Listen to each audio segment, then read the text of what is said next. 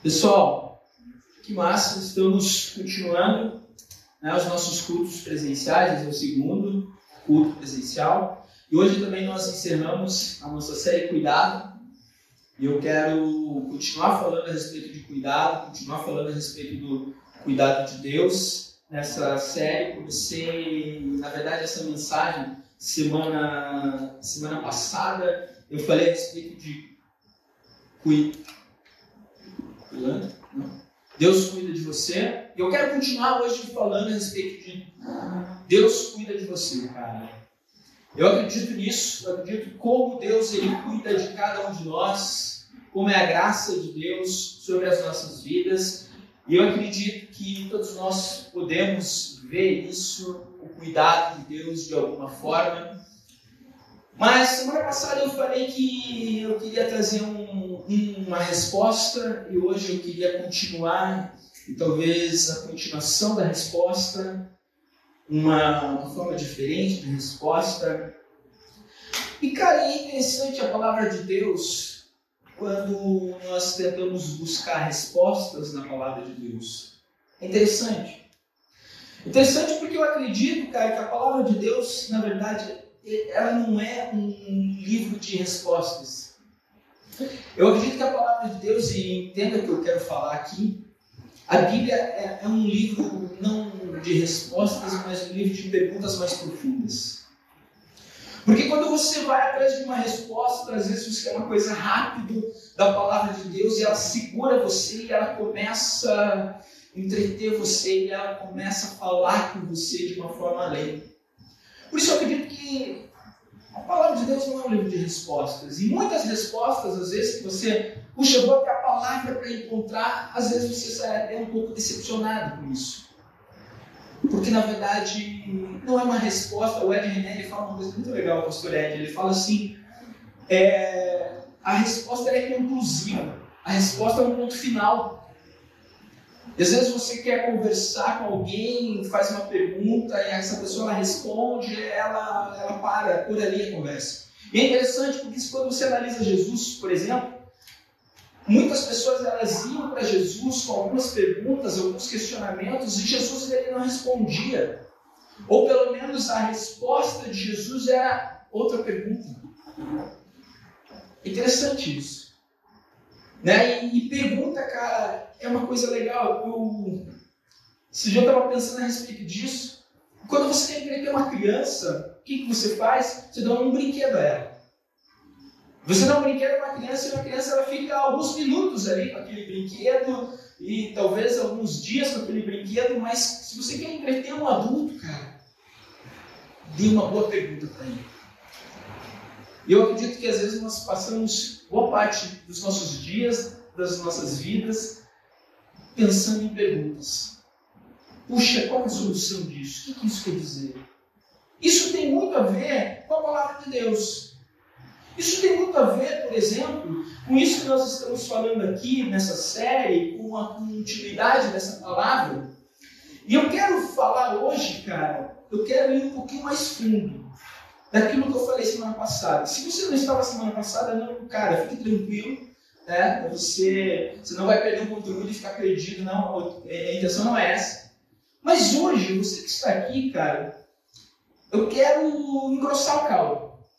Eu quero, cara, fazer que haja um caldinho um pouquinho mais grosso, cara. Uma feijoada aí para você. E nós vamos realmente um pouco mais fundo aí na palavra, tentar entender algumas coisas e algumas coisas que são questionamentos que eu acredito que você tem. Questionamentos que nós temos. É, cara, Deus ele cuida de você. Deus ele cuida de mim. Deus ele cuida de nós. Mas quando você para para pensar a respeito desse cuidado, Muitas vezes nós queremos o cuidado de Deus de forma que nada de ruim aconteça para nós. E aí nós olhamos assim, puxa, eu sou cuidado de Deus, né? Porque eu começo a tentar entender o cuidado de Deus a partir das coisas que eu tenho. Então, sabe por que eu sou cuidado de Deus? Porque eu tenho um emprego bom. Sabe por que eu sou cuidado de Deus? Eu sou cuidado de Deus porque eu tenho um veículo, eu sou cuidado de Deus porque eu tenho uma casa boa, eu sou cuidado de Deus porque. Cara, e, e aí a gente começa a pensar a respeito das coisas que nós temos. E nós começamos a olhar e falar assim: sou cuidado de Deus, sabe por quê? Porque eu tenho que eu sou cuidado de Deus? Porque eu não peguei o vírus. É, eu sou cuidado de Deus, né? Tranquilo. Puxa, tantas pessoas pegando. É, eu sou cuidado de Deus. O Rafão é um pouquinho menos, né? Ele pegou. Mas assim, nós somos um pouco acostumados com isso, sabe? Eu sou cuidado, eu tenho o cuidado de Deus na minha vida, sabe por quê? E aí eu começo a enumerar coisas, olhar para coisas, olhar para uma lista. Mas, velho, por isso que eu quero ir um pouquinho mais fundo hoje. Deus ele cuida de você. Mas, velho, não significa que só coisas boas vão acontecer na tua vida. Não significa. E aqui nós vamos vasculhar um pouco a respeito disso, porque às vezes a gente não está muito acostumado com isso. Mas se você olha na palavra dele, na Bíblia, você vai enxergar esse tipo de cuidado também. Você vê, por exemplo, vários profetas na palavra de Deus, cara, com um sofrimento imenso em suas vidas. Várias dificuldades. Inclusive, vários personagens bíblicos sofreram bastante. E aí, assim, nós chegaríamos à conclusão que eram pessoas cuidadas por Deus. Inclusive, nós conseguimos. Ah, mas segundo, sabe por que, que isso acontece? Você está olhando para o Antigo Testamento. Mas se você olhar pós-Jesus, o sacrifício de Jesus na cruz, Aí o negócio muda. Aí as pessoas têm cuidado, a proteção, sabe? O sangue de Jesus está sobre elas. Vai falar isso para os discípulos de Jesus. Pedro, é, Estevão foi apedrejado.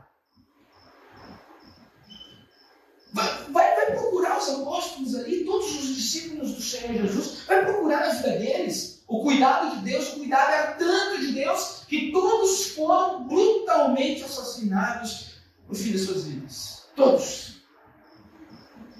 Mas eles foram cuidados por Deus.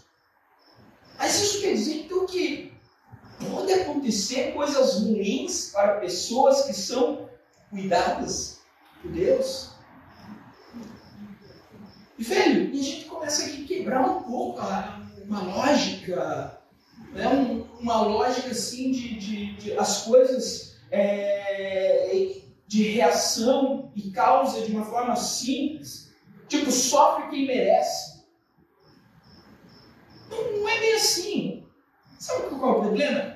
Nós temos dois problemas. O primeiro deles é o seguinte: o primeiro deles é que nós queremos conhecer Deus, falar a respeito de Deus, entender quem Deus é, muitas vezes por meia dúzia de versículos que nós pegamos na Bíblia. Aí nós pegamos meia dúzia de versículos que falam que o cara vai ser abençoado, que vai cair mil do lado, dez mil do outro, né? E, e, a gente pega meia dúzia de versículos e a gente fala assim, eu sei quem Deus é. E Deus, Ele cuida. E Deus, Ele vai colocar um campo de força na tua vida. E, cara, e, e o vírus vai passar longe da tua casa. E o desemprego não vai bater na tua casa. E o teu carro não vai bater. E a tua casa não é roubada. Porque, na verdade, são coisas que acontecem com ímpios.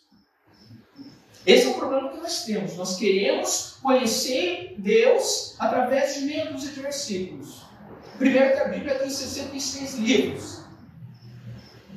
Não tem nem como conhecer Deus através de um livro só. E eu gosto disso, sabe? Eu gosto sim de. Quer falar sobre Deus? Quer entender Deus? Leia 66 livros a respeito de Deus, que é a Bíblia Sagrada. 66 pontos de vista a respeito de uma pessoa só. Claro, tem, tem, tem alguns autores ali que né, escreveram mais, né? Paulo escreveu 13. Mas tá entendendo? Não é tão simples assim, não é entender, é, ler uma página do livro e falar, cara, eu entendi agora como que esse negócio funciona. Não, não é. Não é nem você ler todo um livro dali da Bíblia, tem mais de 65, velho. Você tem que se aprofundar um pouquinho mais nessas, nessas situações.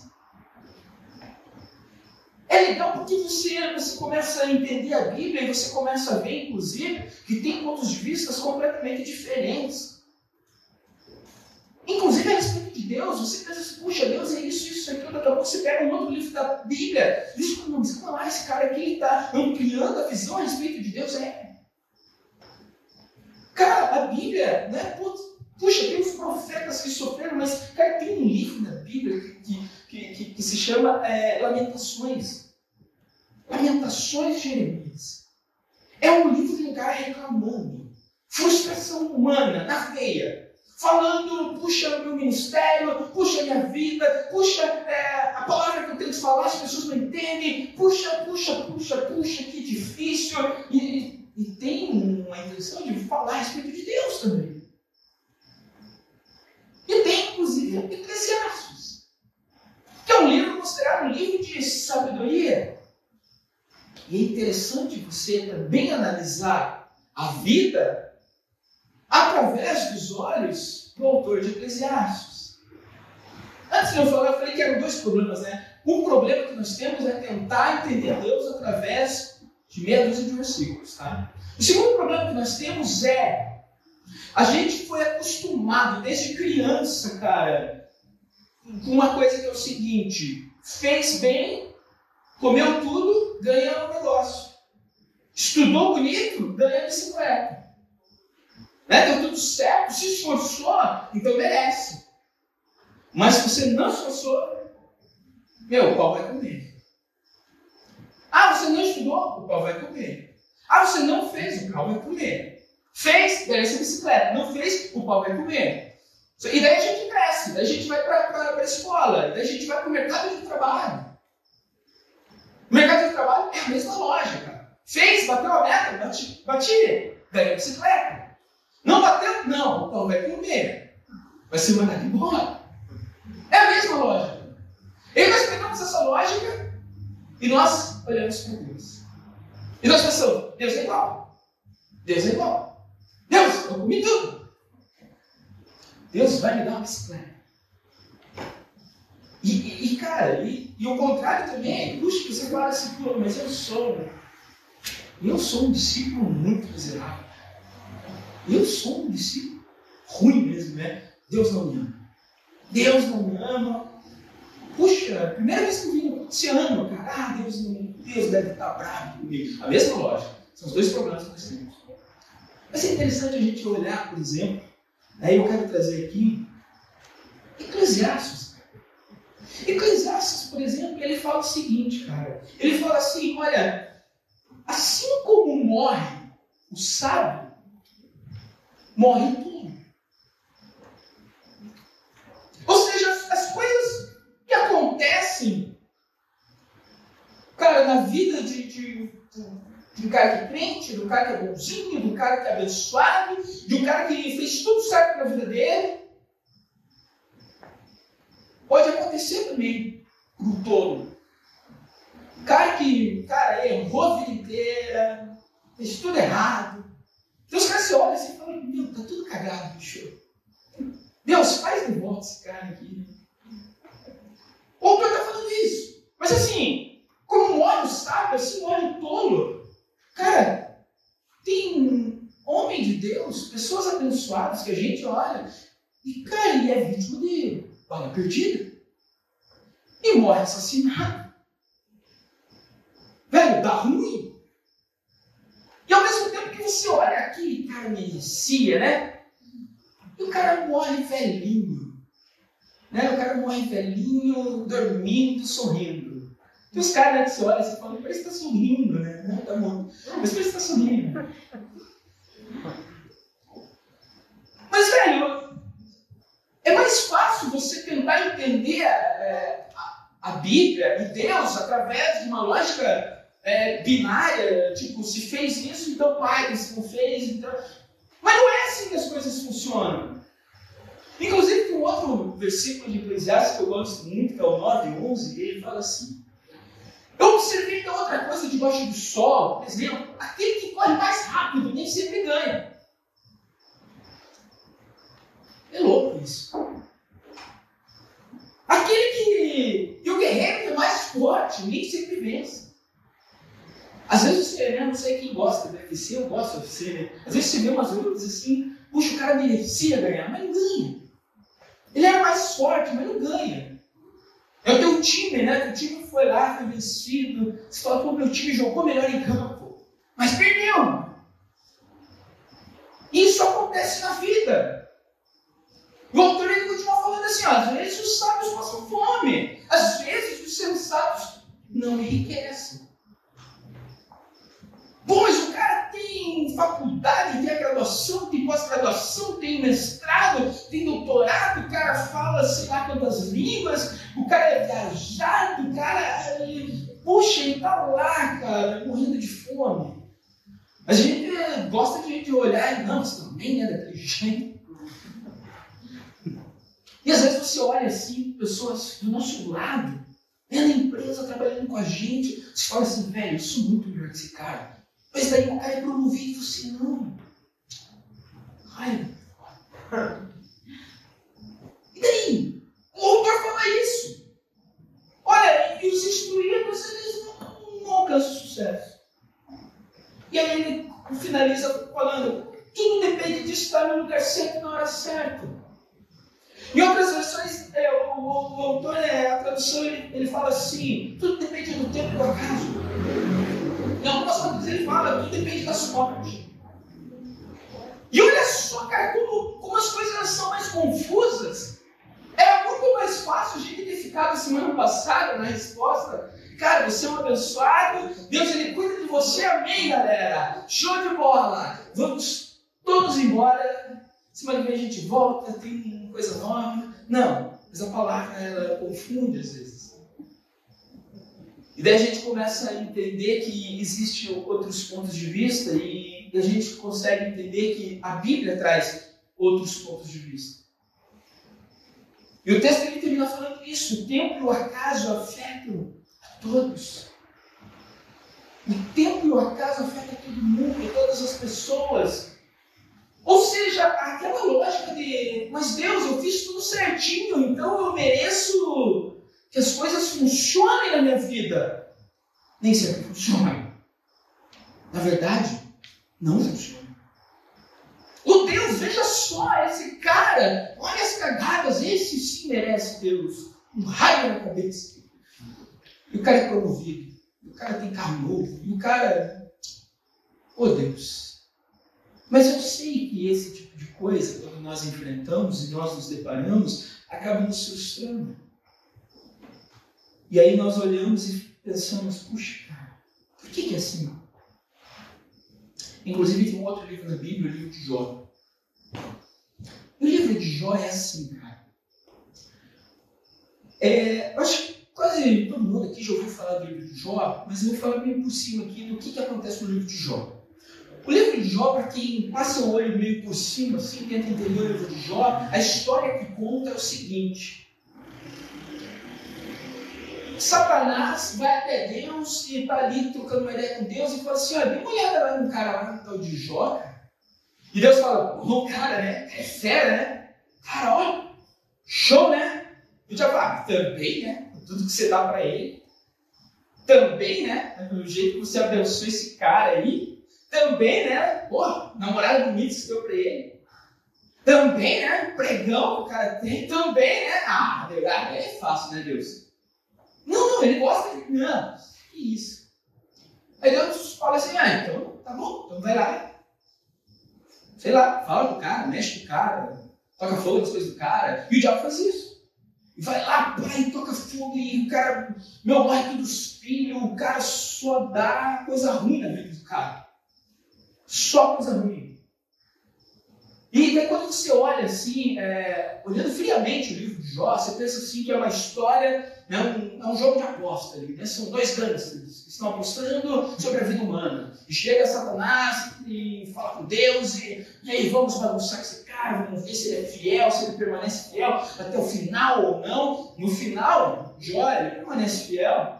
E ele é abençoado de forma muito maior. Mas o livro de Jó, ele não está falando sobre isso. O resumão assim, do livro de Jó não é uma mesa de apostas sobre um cara para ver se ele é fiel, se ele vai se corromper ou não. Não.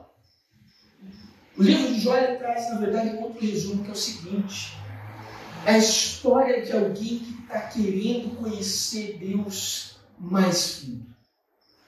Mais fundo. Mais fundo.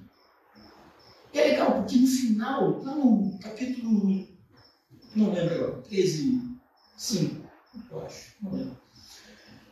No último capítulo do livro de Jó, Jó ele fala assim: olha, antes eu conhecia Deus de ouvir falar. Mas agora, sabe uma coisa, os meus olhos veem.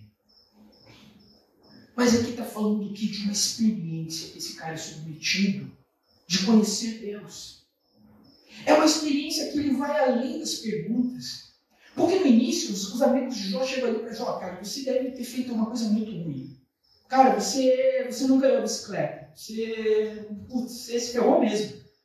Tem alguma coisa errada com a tua vida. A culpa é tua. E começa a questionar, e quem é o teu Deus? E o que, que Deus faz? E você não ama Deus? E daqui a pouco o Jó começa a questionar Deus. E, pô, é verdade, pô, Deus. E entendendo Deus. O que está acontecendo, Deus? E daqui a pouco Deus ele fica enfurecido e fala assim, ah, é, você quer, você quer perguntar, né? Agora a gente perguntar. E Deus começa a perguntar para Jó. Tá bom, então deixa eu perguntar para você. E passa alguns capítulos ali, Deus perguntando para Jó. Cara, então fala para mim, como que o mundo aconteceu, surgiu, como que a tua vida surgiu?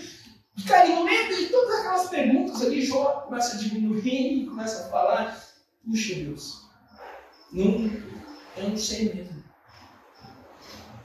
E Jó ele abandona, ele larga a mão. Esse processo de tentar entender, esse processo de querer saber, esse processo de, de tentar ter um, um discernimento. E o livro ele fala a respeito disso. Mas ele, agora ele tem uma experiência. E cara, e, e eu não sei se você já viu isso. Porque isso está relacionado à vida adulta. Mas não uma vida adulta porque você agora é um adulto. Mas a vida adulta, as dificuldades, os perrengues, as dúvidas, os questionamentos que permeiam a vida adulta. Aquele entendimento é, mais simples de, cara, se você errar, você é punido, que nós aprendemos desde criança e que nós ainda sabemos que isso funciona na grande maioria das empresas ou ainda na vida adulta. Quando você chega para Deus, esse negócio ele começa a perder um pouco esse sentido. O Eugênio Peterson, o Eugênio Peterson, ele é, é, um pastor, escritor, tradutor também da Bíblia, mensagem. Ele falou uma coisa muito legal, cara, a respeito, inclusive, do livro de Jó. Ele está falando assim, ó, uma das surpresas que nós temos depois de crescer, entretanto, é que não há correlação verdadeira entre a quantidade de erros que nós cometemos e a quantidade de dor que nós experimentamos. E não há uma relação a respeito disso. Ele vai um pouco a fundo e ele, ele chega numa conclusão assim, ó, nós percebemos que o sofrimento questiona a nossa vida e não a Deus. E nós não estamos aqui tentando questionar Deus, por que, que Deus é assim, por que, que Deus faz desse jeito. E talvez eu esteja até entrando bagunçando um pouco a tua fé.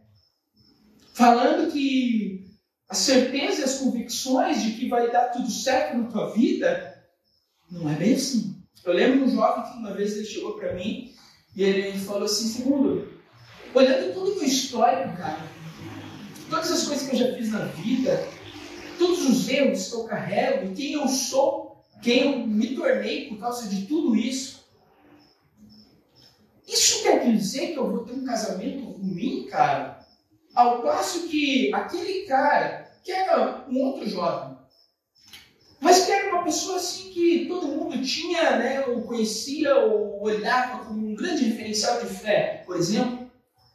E ele fala assim: eu, cara, eu vou me ferrar quando, quando eu casar, eu vou casar mal por causa disso, e aquele cara não vai casar bem por causa das coisas que acontecem na vida dele. E eu lembro isso, cara, e isso é uma daquelas coisas que dá vontade de você falar, cara, semana que vem a gente conversa. Tem coisa que é assim, né? cara pergunta, né?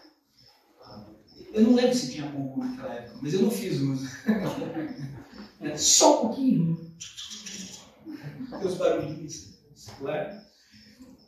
Cara, mas eu lembro que eu falei para ele, velho, não quer dizer, não significa. Não é assim que é Deus, não é assim que é a vida.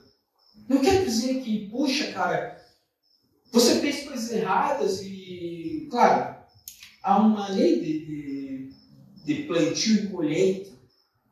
Mas não era sobre isso que nós estávamos falando.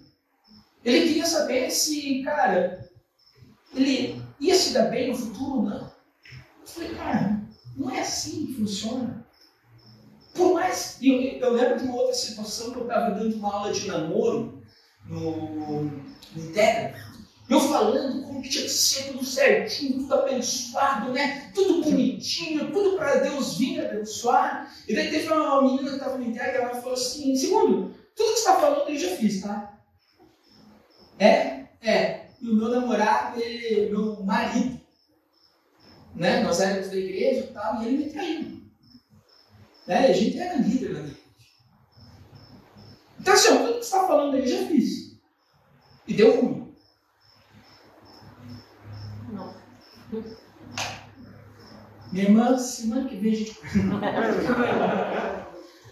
Google. Aquelas horas que você fala assim, Deus, mas eu sumi. Está! Tem, cara, fazer. Mas, cara, tem. Na verdade, é, isso é, acontece. A vida não é tão simples. A vida não é um faça A que vai dar resultado B. Faça B que dá resultado C. Não é assim. Não é assim. E, cara, é isso que a Bíblia ela fala para nós. É isso que, cara, que nós estamos aqui discutindo. É esse tipo de maturidade que nós estamos falando aqui. É, é um pouco mais complicado esse, esse negócio. E, velho, é...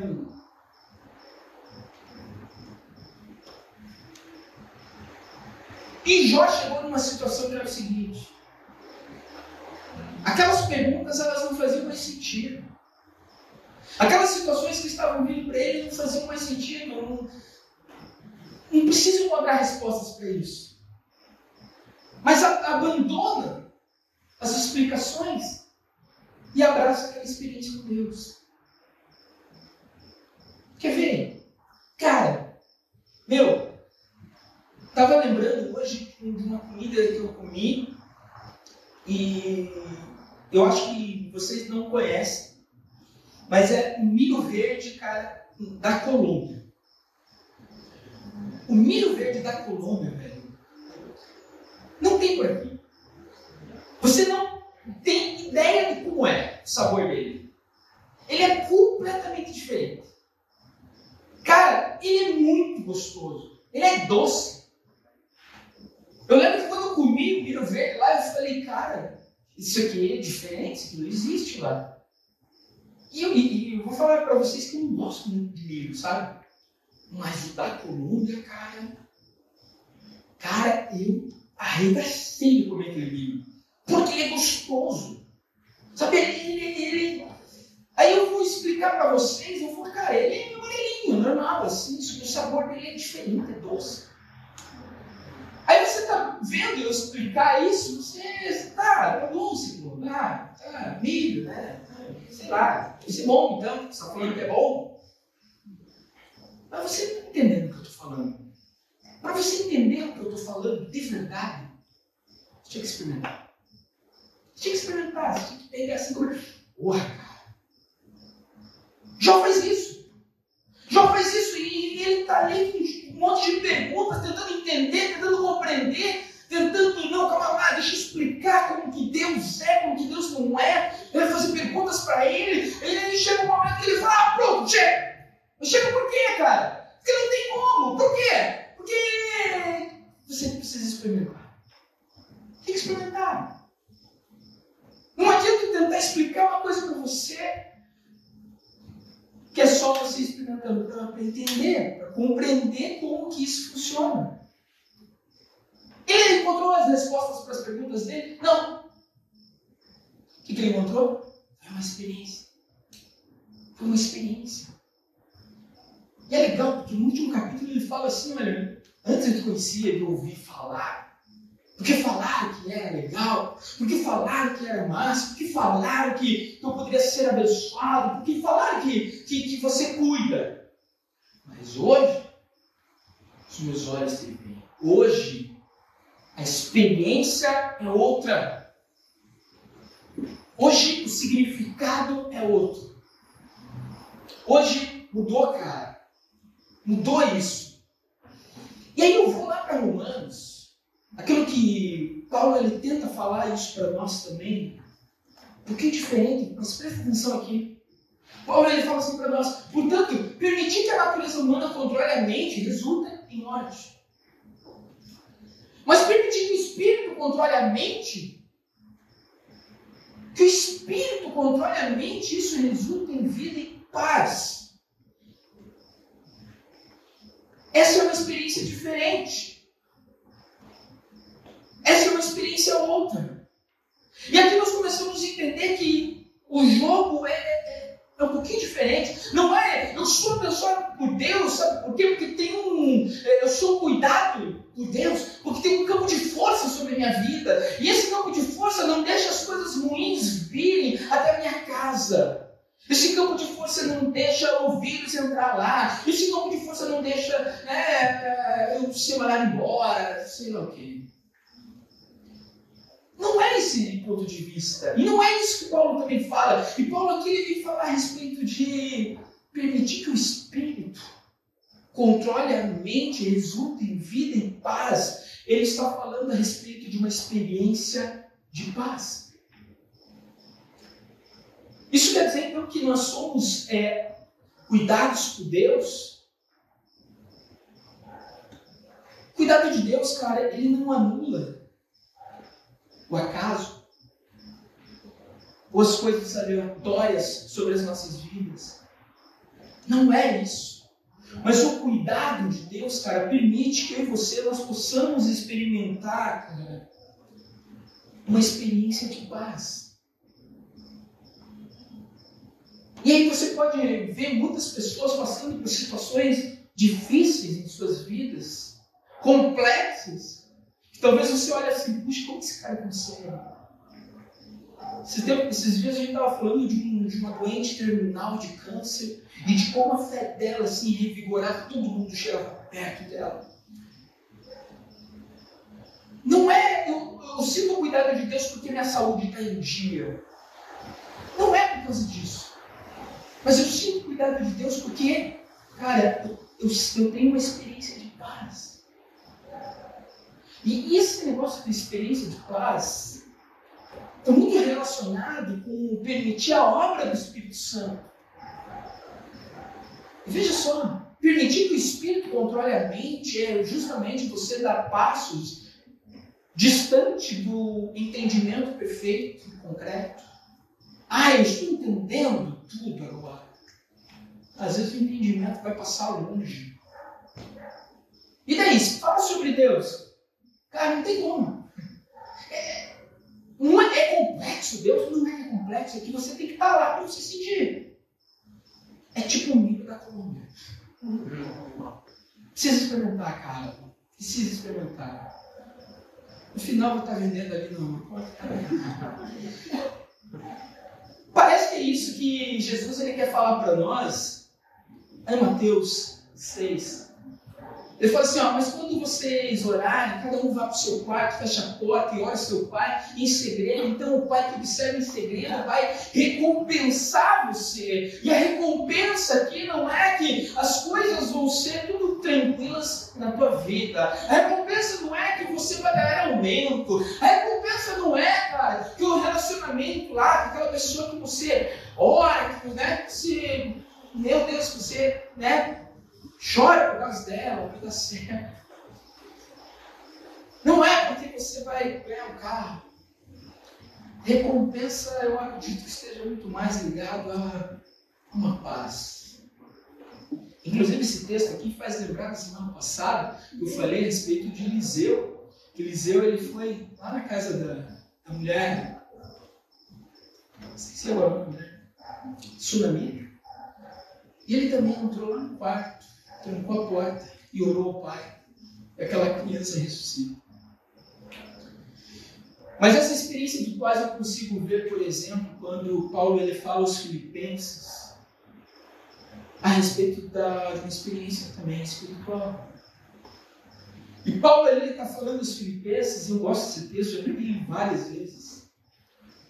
Mas ele está falando assim, assim, puxa, você pode ir lá até Deus, conversa com ele, pede para ele, agradece ele, e aí então, e aí então, vocês vão experimentar a paz de Deus.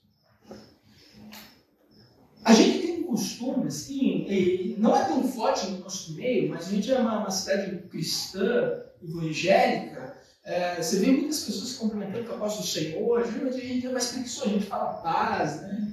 Então, mas a paz do Senhor, é, a paz do Senhor não é uma coisa assim de gente velha. A paz do Senhor é coisa de gente completa. Paz do Senhor é gente que entende a profundidade da paz. E se a paz do Senhor, esse cumprimento cristão, na verdade, a gente roubou assim do judaísmo, né? esse cumprimento do shalom também, que é paz. Mas assim, quando a gente tem um entendimento exato daquilo que é paz de verdade, você realmente desejar para outra pessoa paz, cara, é sensacional. Paz, que tipo de paz? Aquela que, cara, excede o entendimento. Excede o entendimento, tipo o quê? Tipo o milho da coluna. Sentiu o gosto? Hum. Ah, não. É a paz do Senhor. Esse tipo de paz, é a paz de Deus, que excede o entendimento. E você vai tentar falar para alguém a respeito da paz de Deus, que excede o entendimento, o cara vai ficar olhando para você, mas, sei lá, explica aí, cara. Não tem, por quê? Porque é baseado numa experiência. É baseado em uma experiência. Deus ele cuida de mim, ele cuida de você, ele cuida de nós, ele cuida. Isso quer dizer que nós somos né, protegidos? Não. Isso quer dizer que nós podemos desfrutar uma experiência com a paz de Deus. Isso quer dizer, cara, que esse tipo de paz aqui, novamente ele fala, guarda o seu coração e a sua mente em Cristo. Sabe, ele, ele, cara, ele te leva a experimentar algo diferente. Você é cuidado por Deus. Deus ele cuida de você, cara. Abre os teus olhos para isso. Não é porque você olha à tua volta e você não está vendo que as coisas poderiam acontecer de uma forma melhor. Não é porque você está frustrado com acontecimentos. Não é porque você está passando no meio de coisas difíceis. Não é porque você está levando bordada atrás de bordada na, na, na vida e você nunca ganha bicicleta. Mas é porque no momento que você chegar na tua casa, você fecha a porta do teu quarto, você sabe que aquele lugar é um lugar que vai ser abundante da paz de Deus que excede todo entendimento. Isso é feijoada, galera. Isso é um nível de, de, de alimento assim, Deus diferente. Sabe? De você olhar e falar assim, uau, cara.